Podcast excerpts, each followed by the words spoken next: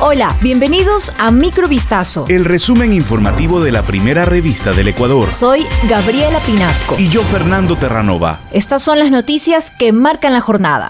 El presidente de la República, Guillermo Lazo, anunció que el gobierno interpondrá una denuncia ante la Fiscalía la próxima semana, precisando que entregará un listado de jueces que habrían favorecido al crimen organizado y al narcotráfico de forma deliberada. Las declaraciones se dieron este miércoles primero de febrero durante el cierre de la ceremonia de ascenso de generales de Distrito de la Policía Nacional en la Escuela Superior de la Policía Alberto Enríquez Gallo, ubicada al norte de Quito. El mandatario agregó que presentó un proyecto para enmendar parcialmente la Constitución y permitir que las Fuerzas Armadas puedan unirse a los operativos que efectúa la Policía Nacional en contra del crimen organizado.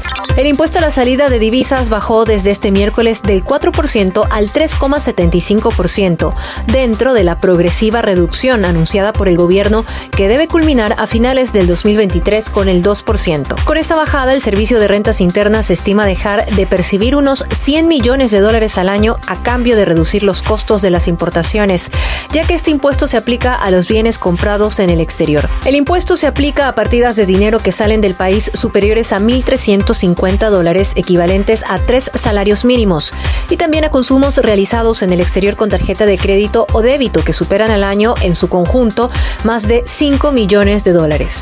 Tras el video que circuló en redes sociales sobre la agresión de una mujer contra su hijo en un sector de Ambato, una orden judicial dispuso que la custodia del menor esté a cargo de su tía por 90 días.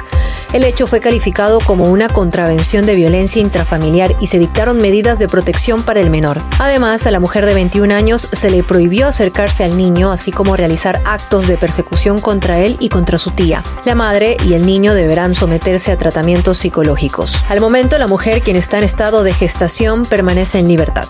Un tribunal de garantías penales de Pichincha declaró la inocencia por unanimidad del activista digital Ola Vini, dejando sin efecto las medidas cautelares que habían sido establecidas en su contra. Vini, programador sueco, fue detenido en Ecuador el 11 de abril del 2019 mientras esperaba abordar el primer avión de una escala aérea que lo habría llevado a Japón, tras ser acusado de atacar sistemas informáticos estatales. Horas después de su aprehensión, María Paula Romo, en aquel entonces ministra del Interior, afirmó que la cartera de Estado tenía pruebas que evidenciarían nexos entre el programador y presuntas actividades dirigidas a la desestabilización del gobierno.